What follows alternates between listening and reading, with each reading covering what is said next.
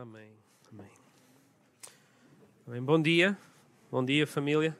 Está ligado? Não. Está. Está ligado. Está ligado? Está ligado. E ser família é isto mesmo, é ter que lidar com, com coisas difíceis como esta. Ainda agora de manhã, agora mesmo, no, durante o louvor, ligou-me uma família uh, para organizar um funeral para amanhã.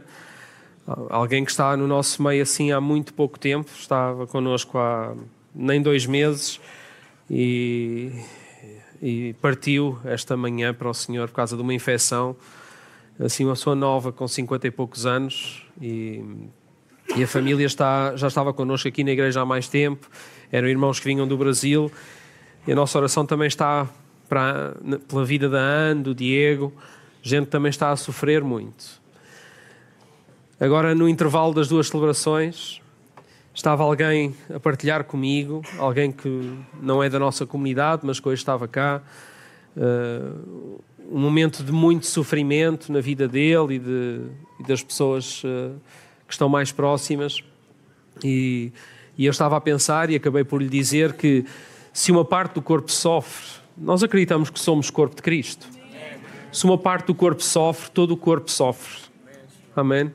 Por isso é, é difícil ficarmos indiferentes a estas coisas. Claro que há muita parte do corpo que a gente não conhece, mas a parte do corpo que o Senhor nos permitiu conhecer na nossa limitação, nós, enquanto corpo de Cristo, não podemos ficar indiferentes ao sofrimento. Amém? Jesus sofreu por nossa causa, porque nos amava a esse ponto. E nós com a nossa limitação, aqueles que nos é permitido conhecer, devemos amar e o sofrimento dos outros não nos pode ser alheio, faz parte de nós. Nós sofremos com quem sofre, mas também nos alegramos com quem se alegra. E também temos neste, nesta questão mesmo, morte, morte. E a pessoa, a filha, a falar da mãe, e tinha uma ligação muito próxima, ela a lembrar a esperança que nós temos em Cristo, porque e isso faz toda a diferença, certo? Nós sabemos que apesar de tudo aquilo que nos pode acontecer, como o pastor Nisha falava agora, Deus prometeu estar connosco sempre, onde quer que a gente vá. E às vezes os lugares são mesmo difíceis de estar. Há lugares muito difíceis de estar, de muito sofrimento, coisas que a gente não queria que tivessem acontecido, mas Jesus está connosco lá. Ele prometeu estar sempre connosco. E isso também nos traz esperança nos lugares mais escuros. Amém? Amém. Bem, queridos amigos, nós temos tido, como, e como temos falado assim, momentos aqui de palavra muito desafiadora. E o Senhor tem falado assim connosco, quase como a preparar-nos para alguma coisa. E falar de tudo isso e dizer que não vão vir também momentos difíceis e de sofrimento, era assim quase dourar a pílula. E não, nós não vamos fazer isso. Há muita coisa que o Senhor está a preparar para nós e nós sabemos que temos falado sobre algumas dessas coisas, mas ainda se calhar não imaginamos tudo aquilo que Ele tem preparado para nós. Exigirá de nós assim mais compromisso mais compromisso. E compromisso mesmo quando as coisas apertarem. Mas uh, estar no centro da vontade do Senhor é o propósito. E não há nenhum outro lugar onde a gente queira estar. Ou pelo menos a gente diz isso. E pedimos ajuda ao Senhor para nos mantermos fiéis nas horas de maior dificuldade e necessidade. Amém? Então, aqui em conversas com a Comissão Pastoral, pareceu bem ao Espírito Santo e a nós dirigir assim este mês de novembro, depois de tudo isso que nós temos estado a ouvir e que tem sido tão desafiador, porque, fazendo assim um contexto, se o Senhor nos está a pedir alguma coisa e para irmos a algum lugar, parece que ir para esses lugares onde o Senhor nos quer levar com algumas coisas que nos deixam despreparados para tudo isso que o Senhor tem para nós, é um risco muito grande. Então nós temos que estar bem preparados para isso. E, e, então o tema que nós temos discutido e temos trocado assim muitas impressões do Espírito e da palavra que temos recebido, portanto a, a, mensagem hoje não é minha, é uma mensagem nossa para a igreja e certamente mesmo quem não, não prega, se ouve o Senhor e se está a ouvir o mesmo Senhor, tem isto no coração. E nós temos testemunho disso na igreja, porque durante a semana falamos com muita gente, nos pequenos grupos, falamos com muita gente nos aconselhamentos, em outros momentos que a igreja proporciona, e temos a, a, a sensação de que é isso mesmo, é o Espírito que está a falar à sua igreja. E que assim continua a ser, sempre centrados em Cristo, sempre centrados na palavra, que assim possa, que essa, isso possa ser aquilo que conduz a nossa igreja e nada mais. O Senhor possa conduzir e edificar a sua igreja. E nós queremos ser aqueles que escutam. Por isso é que nós falamos, antes de tudo, ouvir, escutar, ir à presença do Pai, para perceber aquilo que Ele quer de nós. É aí que nós queremos estar. Amém? Então, o tema santidade. Falámos muito sobre, sobre isto, a necessidade que a igreja tem de santidade. E parece assim uma coisa fora de moda falar sobre santidade, nos dias em que nós vivemos. Até pode parecer assim mesmo uh, bota de elástico, como é, como é que podemos dizer? Estar a falar de uma coisa que parece que não encaixa na sociedade em que nós vivemos. Santidade. E de alguma maneira parece que isso não vai passar de moda para a igreja nunca, porque vai ser sempre alguma coisa que o Senhor quer que a sua igreja tenha. Nós devemos estar revestidos de santidade. Essa deve ser a nossa veste em todo o tempo. Então temos este tema que o pastor Rafael a semana passada já, já deu início, muito centrado na importância da palavra, porque ele falou que, que é ela que nos limpa, que é ela que nos direciona, que é ela que, que deve estar presente em todo o tempo, é ela que ilumina o nosso caminho. E uh, demos este tema de das trevas, luz. E, e hoje nós vamos continuar uh, neste tema. Uma coisa que nós lemos ultimamente está lá em Efésios, no capítulo 1 e no versículo 4, que diz que Deus nos escolheu nele antes da criação do mundo para quê? Para sermos o quê? Santos e irrepreensíveis diante da sua presença. Santos e irrepreensíveis diante da sua presença. Mas logo aqui, e nós lemos isto, que isto é o que é a vocação para a qual o Senhor nos chamou e na qual nós devemos andar de forma digna nós falámos muito sobre isto este mês. Então, se o Senhor nos chamou para ser santos e irrepreensíveis, logo aqui nós temos um problema. É porque há aqui alguém que tem testemunho, quer dar testemunho hoje aqui na igreja de ser santo e irrepreensível. Alguém aqui nunca falhou? Pergunta retórica. Nós não somos santos, mas também falámos que nem sempre foi assim. Nós éramos santos e irrepreensíveis diante da presença do Senhor. E o Senhor tem o desejo de nos restaurar a esse lugar, porque esse é o nosso devido lugar de pertença. Não é o outro lugar, não há outra razão, não há outro propósito, não há outra vocação. E nós podemos experimentar, tentar, andar noutros caminhos que não esse, e vamos encontrar que ainda não é aquilo que o Senhor preparou para nós. Está gravado. Esse tipo de eternidade está cravada, gravada no coração humano no coração de cada um de nós. Portanto, nós só nos vamos encontrar quando nos encontrarmos naquilo que o Senhor preparou para nós. Não há nenhum outro lugar onde a gente se possa encontrar plenamente. E podemos encontrar outras identidades, outras estruturas, outros, outros conceitos, outras ideologias, outras formas de pensar, e podemos associar-nos a todas essas coisas e, numa tentativa de encontrar aquilo que só vamos encontrar no Senhor, e não e no final, vamos descobrir que afinal vamos partir para outra, porque não é bem isto. Porque aquilo que o Senhor preparou para nós é realmente aquilo que nós devemos experimentar e viver enquanto seres criados à imagem e semelhança do nosso Criador. Nada mais, nada mais.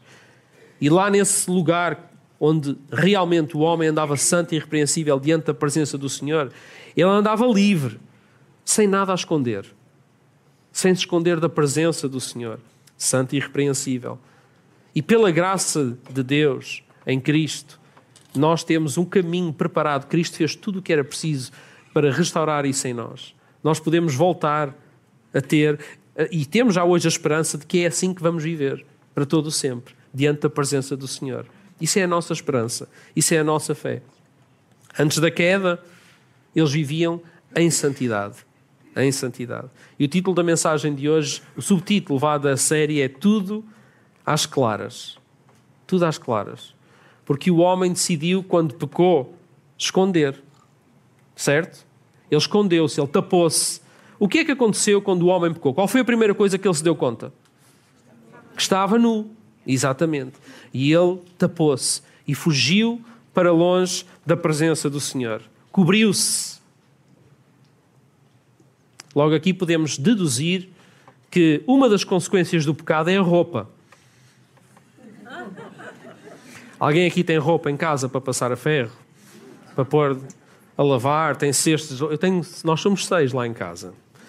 Sempre que a gente olha para aquela roupa, a gente pensa: consequência do pecado. Adão e Eva são os culpados. Os, as pilhas de roupa. Nós, agora há pouco tempo, o filho do pastor João, o Tiago, ele também, eles também são seis. Então, quando as nossas duas famílias se juntam, aquilo é uma pequena congregação.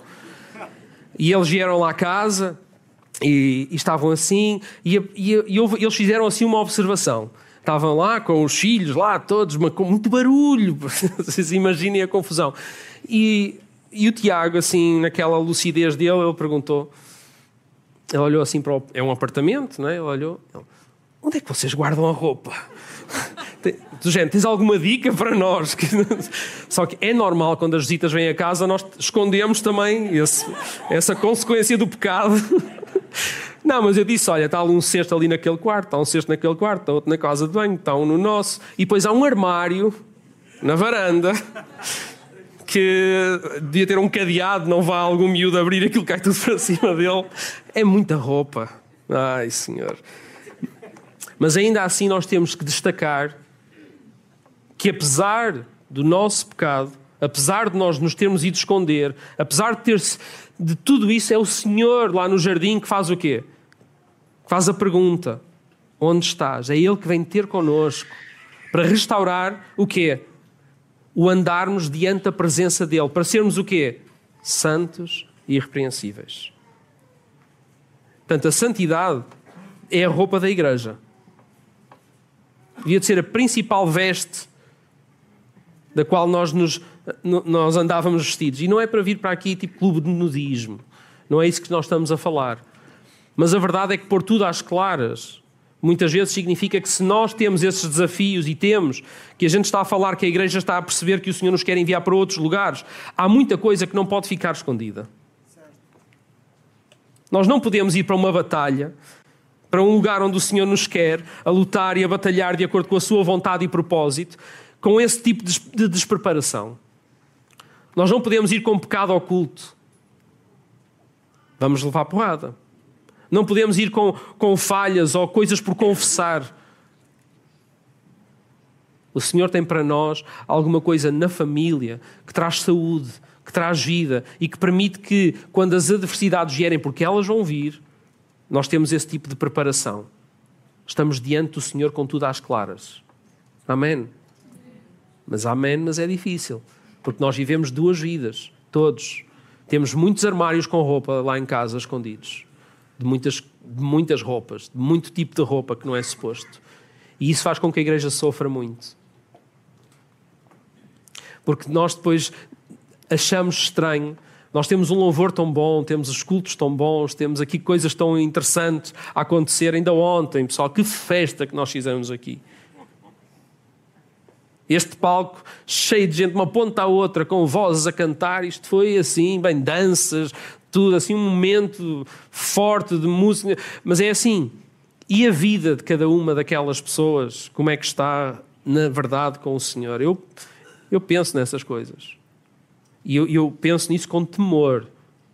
Por mim, por eu me conhecer, por eu ser homem, por eu saber quem sou, por eu saber o quão difícil é viver uma vida de santo e irrepreensível. Então, falar sobre isso, eu não sou santo e irrepreensível, mas, mas tenho esse desejo e para lá caminho. Eu quero vestir essa roupa. Vamos ler Hebreus. Vamos abrir Hebreus no capítulo 12. E que a palavra nos lave.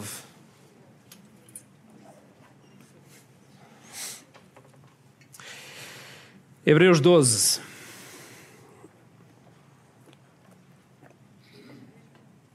E vamos ler a partir do versículo 7.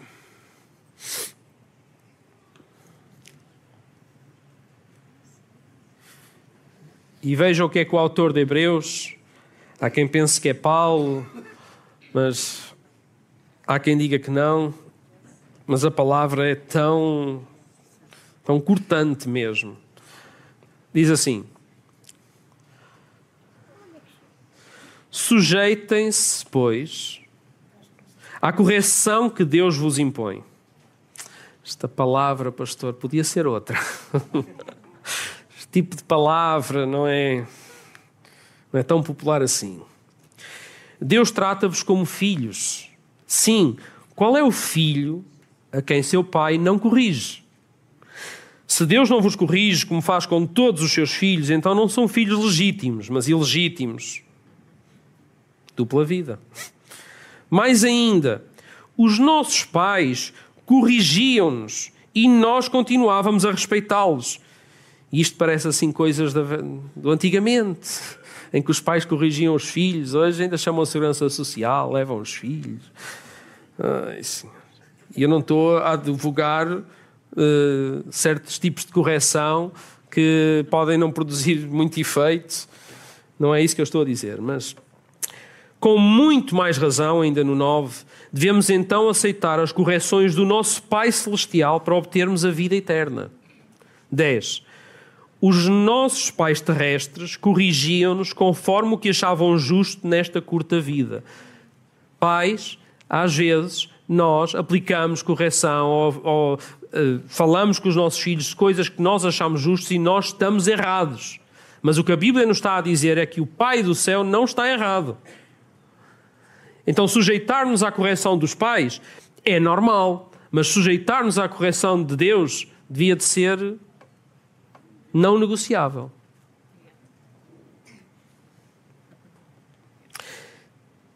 Mas o Pai Celestial corrige-nos para nosso próprio bem.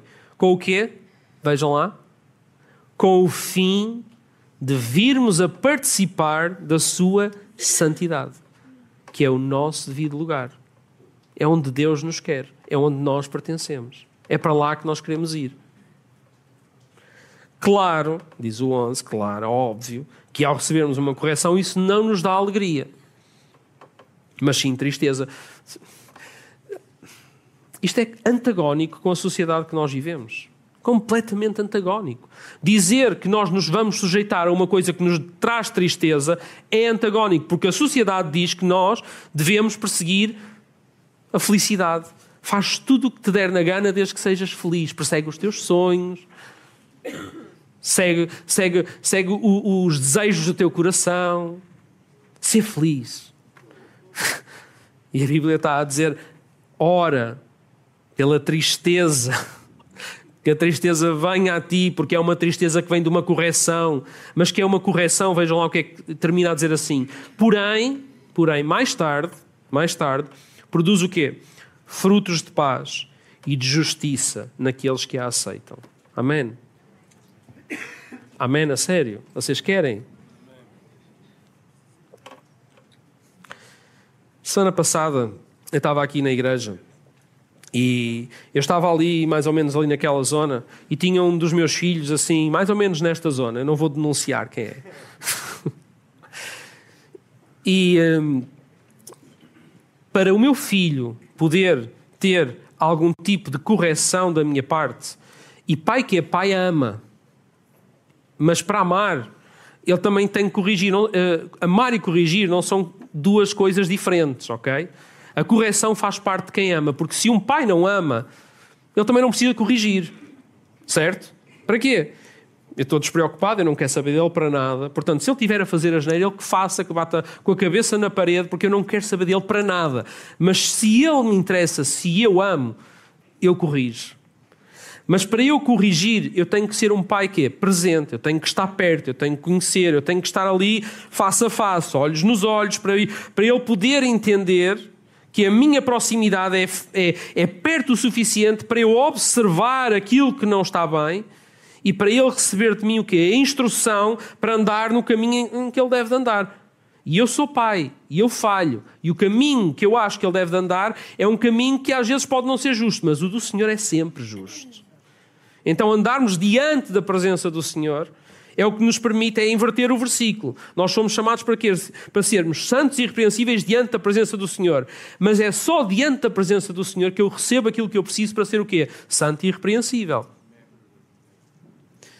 Então, o meu filho, estava, estávamos assim. Sabem o que é que bastou para a correção acontecer? É, olhos nos olhos. Assim, um, um olhar assim, a regalar assim o olho, sabem? Às vezes só basta estar em silêncio e olhar assim, vocês sabem. Isso é grande parte do papel de um pai na vida de um filho, é olhar. Olhar e às vezes ficar em silêncio. E esperar que tu não tenhas que dizer o primeiro e último nome dele. E ficas só assim a olhar. E só com o olhar, por causa da proximidade, por causa da presença, por estarmos diante uns dos outros, sabem o que é que o filho faz? Ele começa logo a mexer-se. Porque aquilo começa a estrabuchar e começa a sair tudo o que não deve, a expulsar os. Ele começa todo a tremer e sai. Ele, o oh pai, ali, à distância. Funciona. Mas é preciso estarmos diante uns dos outros. É preciso conhecer, porque às vezes um olhar é suficiente para saber. Certo? Olhos nos olhos. E o Senhor quer estar connosco dessa maneira. Olhos nos olhos. Presença. Amém? Ainda bem que vocês hoje estão a concordar com a pregação. Ainda bem. Reflitam, reflitam à vontade. Ai, ai. Mas é muito bom também quando depois, no fim de tudo isso, eles reconhecem e correm para os nossos braços à mesma. Amém? Sabem qual é? Eu, se há coisa que eu gosto, e eu, eu faço questão de ser eu, e a Ruth sabe disto, se há coisa que eu gosto é de ir buscar os miúdos à escola. Porque, mesmo que às vezes a viagem de carro entre casa e as três escolas, porque são várias paragens, né? tipo autocarro, a gente vai deixá-los nas escolas e às vezes, até na viagem, nós já estamos ali a se trabuchar uns com os outros e a coisa a acontecer, a coisa não está bem. Mas no fim do dia é tão bom ter a segurança que o meu pai corrige, mas ama. E chegares à escola, àquele momento em que ele está a brincar no recreio, ou elas estão a brincar, e vêm-te a chegar à porta do portão e largam tudo o que estão a fazer e vêm a correr para os teus braços e abraçam-te. É o quê? amor de um pai. E, e Deus ama-nos como um pai. Amém? Eu, tenho, eu, não, eu não, não, não, não pus aqui hoje, eu até pensei em pôr, porque eu, eu já cheguei a gravar vários momentos da Mimi a largar tudo o que está a fazer, porque eu, fico, eu chego à escola e eu não digo que cheguei. Eu gosto de chegar e ficar só assim ali à porta a ver o que é que ela está a fazer. E ela está lá no recreio a brincar. Claro, às vezes apetece-me intervir porque ela está em cima de alguém. Eh, apetece-me intervir, mas eu fico como pai, estou ali à espera que o, os adultos responsáveis por aquele bloco de tempo da vida deles intervenham. Um, e eu estou ali a ver, pronto. mas sabe-me tão bem, sabe-me tão bem. Eu tenho tantos vídeos que eu estou assim a filmar até ao momento em que ela me vê. E quando ela me vê, parece que o mundo e ela fica focada e vem a correr para mim, não há nada que pague. As noites sem dormir ficam curadas, a gente fica, fica incrível mesmo. Fica incrível. A roupa suja fica toda limpa, toda arrumada dentro das prateleiras, tudo arrumadinho. É impressionante, é impressionante. Vamos continuar a ler Hebreus, que isto ainda vai doer. Hebreus 12, versículo 12, diz assim: por isso, ou seja, estamos a falar de correção, estamos a falar de alguma coisa que não é fácil receber, estamos a, a falar de acolher a tristeza que ela provoca mas tendo a esperança daquilo que ela também, da consequência de sermos corrigidos pelo Pai. E diz assim: Por isso, levantem as vossas mãos cansadas, fortaleçam os vossos olhos fracos, andem sempre pelos caminhos direitos, para que aquele que anda coxo não fique pior, mas venha a sarar. Sejam fortes e corajosos, não desanimem, mesmo quando a correção for assim mais apertada, porque às vezes, às vezes nós fazemos mesmo o que não devíamos fazer. Mas se, se, nós depois tivermos, porque temos, pessoal, nós temos a liberdade de ir à presença do Senhor, por causa daquilo que Jesus fez, a Bíblia diz o quê? Que nós podemos nos aproximar do trono da graça com toda a confiança. Nós podemos ir à presença do Senhor. Nós podemos aproximar-nos dele porque ele abriu o caminho para que nós pudéssemos ir, mesmo quando nós falhamos, mesmo quando fizemos o que não devíamos ter feito. O trono está disponível, o Senhor, o Pai, está disponível para nos acolher, para nos receber, mas também para dizer aquilo que tem que dizer, porque Ele ama tanto e de tal maneira que Ele não pode ver que a gente vai em rota de colisão e, e, e diz: Ai filho, faz o que te faz feliz.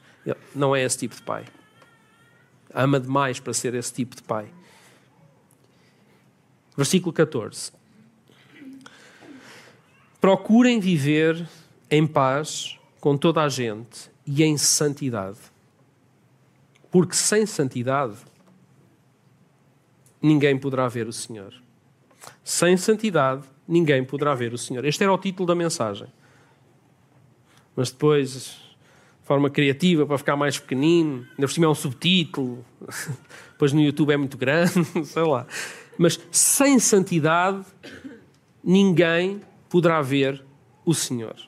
E eu, esta semana, acho que até já foi a semana passada, eu estava, eu estava a estudar a palavra e às vezes eu estou, a escrever mais do que, o, do que uma palavra para pregar em sítios diferentes, mas eu tinha assim aberto no meu computador este título em grande e estava a tirar os apontamentos e o meu Daniel entrou e leu, e leu o título. Uh, entrou só para pai, não sei, para falar de outra coisa qualquer, mas leu aquilo. E ele fez uma observação. Ele disse, ele olhou para aquilo, pai, está escrito na Bíblia. Está escrito na Bíblia, filho. Então isso quer dizer que eu nunca vou ver o Senhor? Eu, bem observado, filho bem observado. Se, for, se nós pensarmos naquilo que está escrito dessa ótica, é verdade. Porque a Bíblia diz, no, na segunda parte do versículo, que sem santidade ninguém poderá ver o Senhor. Alguém aqui é santo? Alguém aqui tem a santidade necessária para se aproximar do Senhor? Não tem, pois não. Mas vejam assim comigo. Vamos pensar assim comigo. Eu pensei nesta passagem, neste versículo aqui, de duas maneiras. Vamos comparar o Senhor ao Sol. E não é o Deus Sol, nem essas coisas maradas, nada disso. O Senhor é o Senhor e Ele criou o Sol. E criou muitos sóis, aliás. Mas o Sol é a fonte de luz e calor mais próxima que nós temos.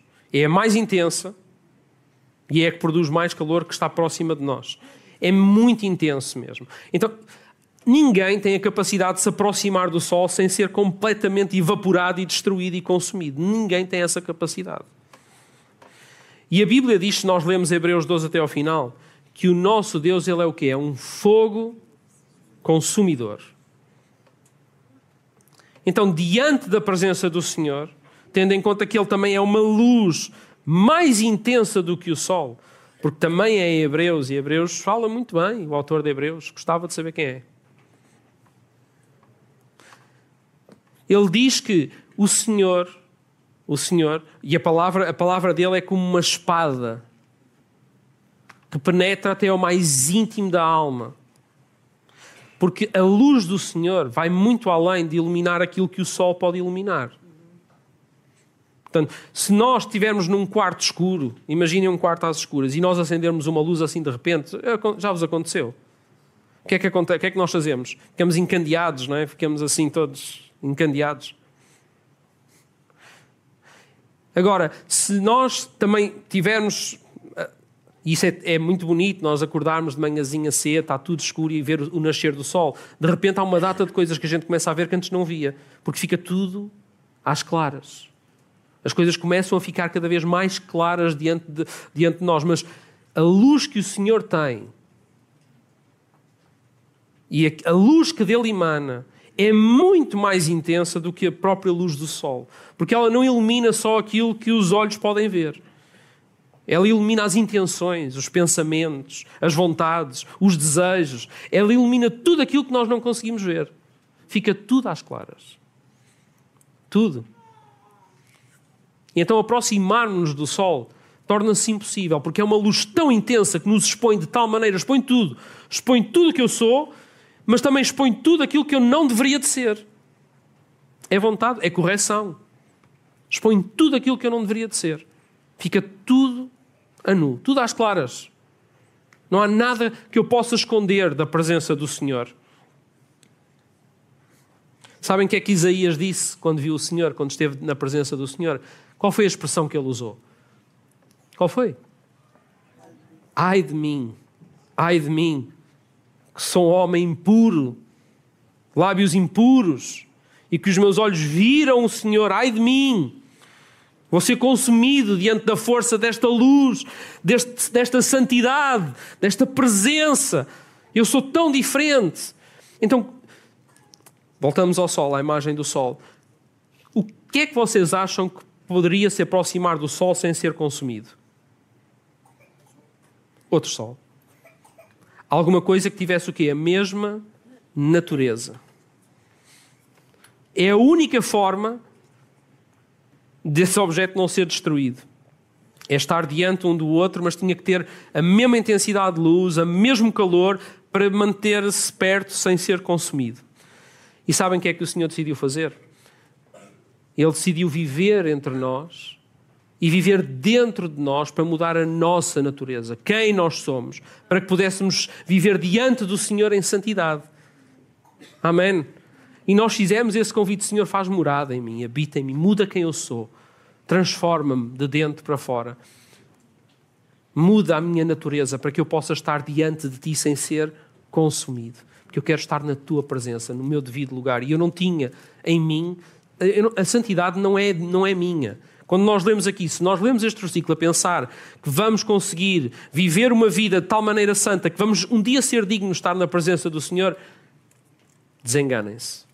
Ninguém aqui terá a capacidade de viver uma vida santa se não for à presença, se não for da própria presença do Senhor, se não aceitar aquilo que Jesus fez por nós, para podermos ir à presença do Pai com confiança e saber que a santidade, ele, no jardim do Éden, nós perdemos a santidade, mas o Senhor não.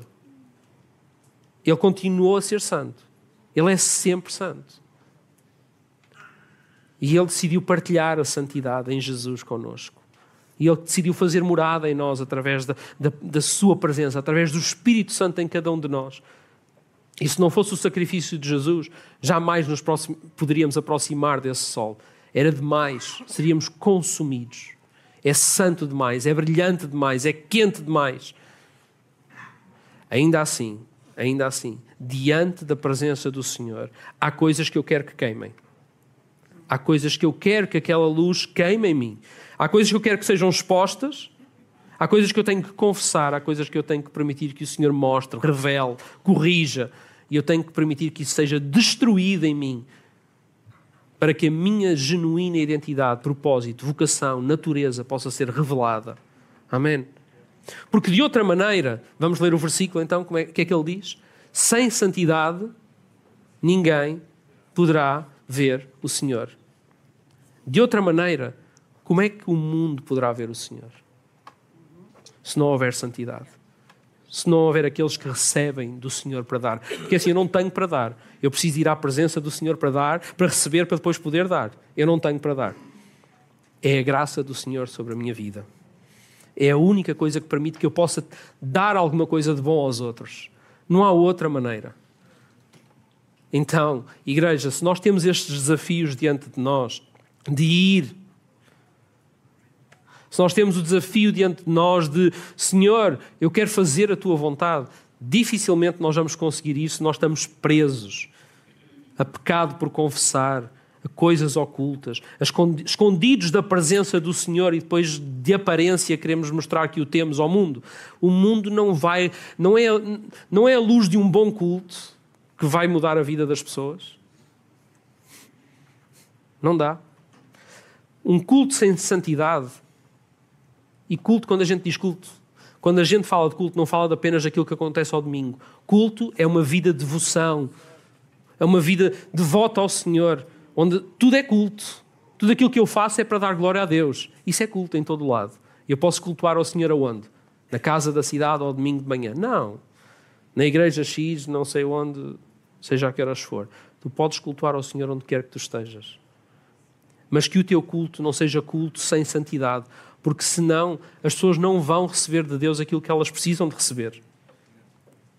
É uma benção nós podemos ter luzes e vídeo e multimédia, estas coisas todas com excelência, e se, e se pudermos, ainda temos mais.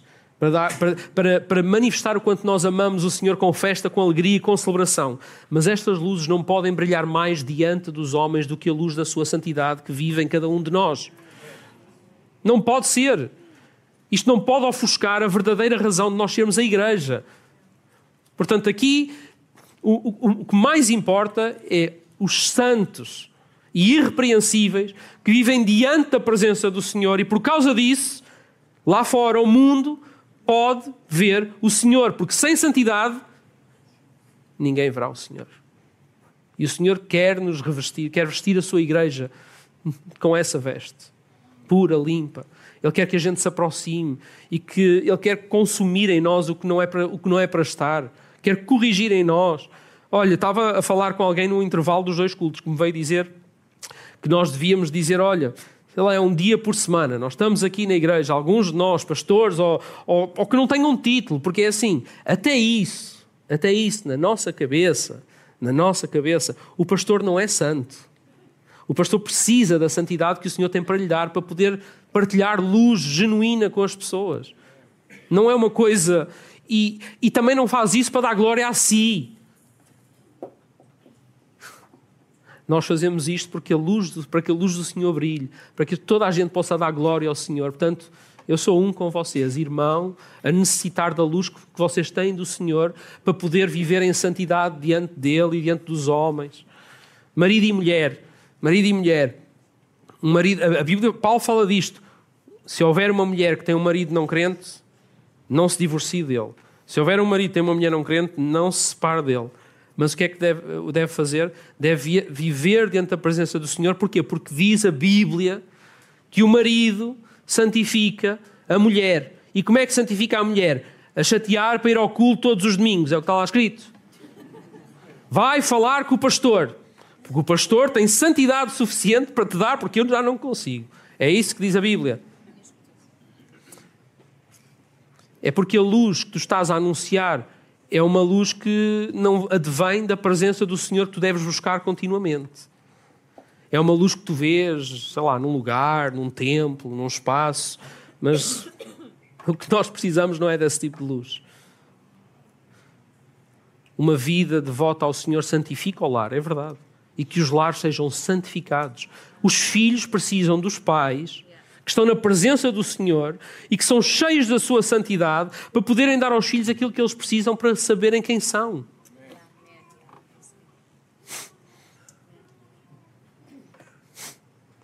É isso que Jesus vai dizer. Nós, nós temos um pequeno grupo de casais. Ontem foi dia de estarmos juntos e estamos a ler aquele livro do Timothy Keller, O Significado do Casamento. E o livro anda toda à volta daquela passagem de Efésios 5, que diz a forma como o marido e a mulher devem interagir. Vamos só pôr assim, que é para não avançar muito. Mas diz que os maridos devem de amar as mulheres como também Cristo amou a igreja e deu a sua vida por ela. Mas logo a seguir, diz assim: Jesus fez isso para a santificar e purificar, lavando com a água da sua palavra. Para ou seja, Jesus amou a igreja dessa maneira. Deu a vida por ela porque ao dar a vida por ela, ele estava a fazer o quê? A santificar a sua igreja. Nós somos lavados por causa do sacrifício de Jesus na cruz. Amém? Bem, onde é que eu paro? Onde é que eu paro? Amém. Nós não podemos ser uma igreja escondida da correção do Pai não podemos ocultar ou tapar ou não lidar com o pecado. E também não podemos ser cúmplices dele na vida de ninguém. Nós temos que, como diz a palavra, nós temos que denunciar tudo isso. Mas mais do que denunciar, e nós podemos ler. E nós podemos ler. Também está em Efésios, logo a seguir, no capítulo 5.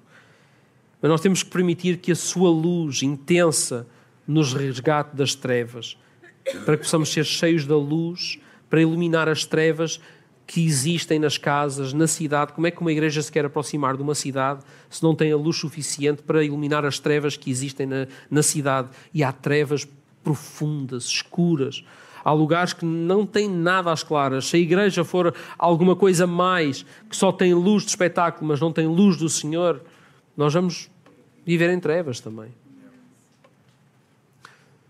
Agora, nos próximos domingos, nós vamos falar um bocadinho mais sobre isto. Vamos continuar a insistir sobre isto. Para a semana, o pastor Bruno vai estar a partilhar a palavra e depois, no final do mês, vamos voltar também aqui. Porque há muita coisa que a gente acompanha, muitas famílias, muitos casamentos, que há tanta dureza, há tanta resistência a ir à presença do Senhor e querem uma solução para aquilo que estão a viver. Não vamos fazer spoiler nem desvendar muito mais, mas que o Senhor nos fale mesmo, para que nós possamos ser a nação santa que vive de acordo com a vocação para a qual foi chamada revelar o Pai, a luz do Pai. Eu vou ler dois, dois textos bíblicos para terminarmos. Que acho que aquilo que João e Paulo fazem nestes textos é assim um resumo muito melhor do que tudo aquilo que vocês ouviram nesta manhã. Está na palavra e é tão intenso e forte. E guardem isto, leiam isto várias vezes para perceberem como podemos caminhar diante do Senhor em santidade, tendo em conta tudo isto que aqui está escrito. Primeira de João, primeira carta de João, no primeiro capítulo, vai dizer assim. João vai pôr as coisas desta maneira. Versículo 5. Esta é a mensagem que ouvimos de Jesus Cristo e que agora vos anunciamos. Deus é luz e nele não há trevas. Se dissermos que temos comunhão com Ele e andarmos nas trevas, mentimos e não praticamos a verdade. Ao contrário, se levarmos uma vida de luz, tal como Deus que está na luz, temos comunhão uns com os outros e o sangue de Jesus, seu Filho, purifica-nos de todo o pecado. Se dissermos que não temos pecado, enganamos a nós próprios e faltamos à verdade.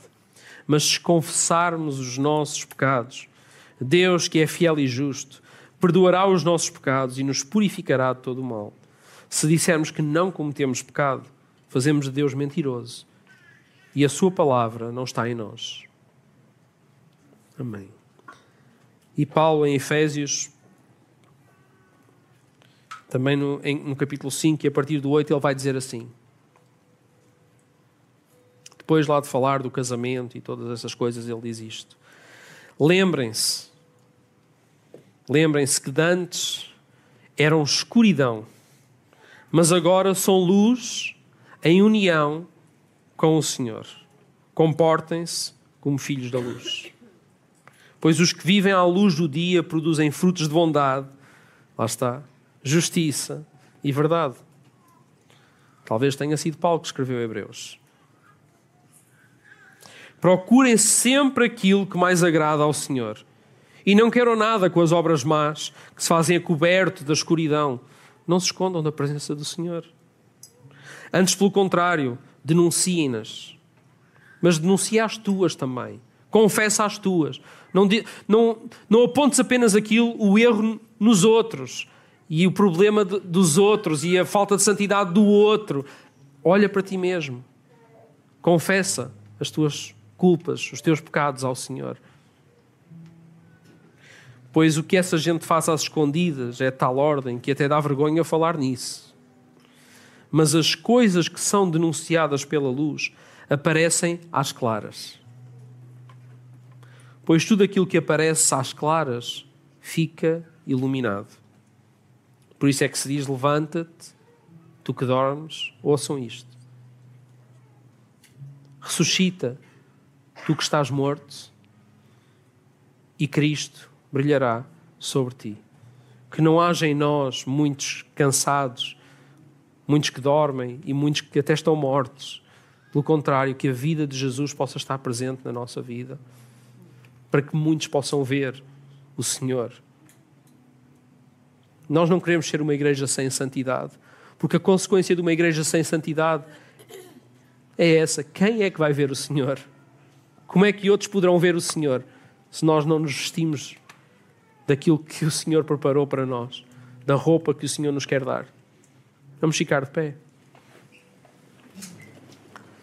E vamos louvar a Deus, vamos, vamos fazer das palavras que cantamos, vamos fazer da oração que tu quiseres fazer agora neste momento, um compromisso. um compromisso. Um compromisso de nos aproximarmos daquele que é santo, santo, santo, santo, santo. E que de alguma maneira isso possa também ser desafio dos passos que o Senhor tem para nós. Francisco, queres partilhar connosco alguma coisa? Trago aqui um micro para o pastor Francisco. Estamos em família, estão a ver, isto é, é assim. Eu uh, confesso que não sou um destas coisas, mas estou ali a conter-me há muito tempo e queria só roubar-vos 30 segundos. Quando falamos de santidade, nós, estamos, nós associamos quase que inconscientemente a esmagadora maioria de nós, quem cresceu na igreja ou quem voltou, ou quem é crente há uns quantos anos, associamos santidade a comportamento, a ética e a moral e a bons costumes e a tradições. Não corta cabelo, não, deixa, não põe brinco, não maquilha, não vai ali, não vai acolá, não faz isto, não faz aquilo. A nossa habilidade de ser santos e de acordo com as Escrituras, eu não vou perder muito tempo, vou fazer só assim uma ilustração, tem a ver com aquilo que nos habita. E ele foi ilustrando isso. Logo, a lógica, quanto mais eu permito que aquele que me habita resplandeça, e isso implica que na minha intimidade com Ele eu sou confrontado até com as coisas que eu não sei, não conheço, não reconheço. Por isso clamo como o salmista Davi, sonda o meu coração e diz-me se há alguma coisa em mal que eu não consigo discernir. Isso permite-me aquilo que dizia Paulo, que é que cada vez ele brilhe mais e cresça em mim e eu diminuo, porque eu preciso que eu tenho que me encolher para que ele resplandeça. E na medida que eu resplandeço, eu brilho, sou mais santo. E por isso os outros que estão à minha volta, quando vê essa luz brilhar, porque ele me habita, o santo me habita, é impossível não ver Deus. Em quem? Nestas carcaças todas escafiadas que somos nós. A sério. Essa é que é a loucura do Evangelho da cruz. É como é que eu, sendo imperfeito e limitado, permito que aquele que é santo que me habita brilhe, e quanto mais ele brilha, porque eu estou muito próximo dele, mais os outros à minha volta podem ver o Senhor, porque sem a santidade que me habita e que resplandece no meu dia a dia, de uma forma cotidiana, regular, as minhas coisas normais, não é apenas aqui nos rituais cristãos, é no dia a dia, nos diversos contextos. Então os outros vão ver a santidade do Senhor, porque porque é esse que nos habita. Beijinhos e até já, e deixa que o Senhor fale connosco.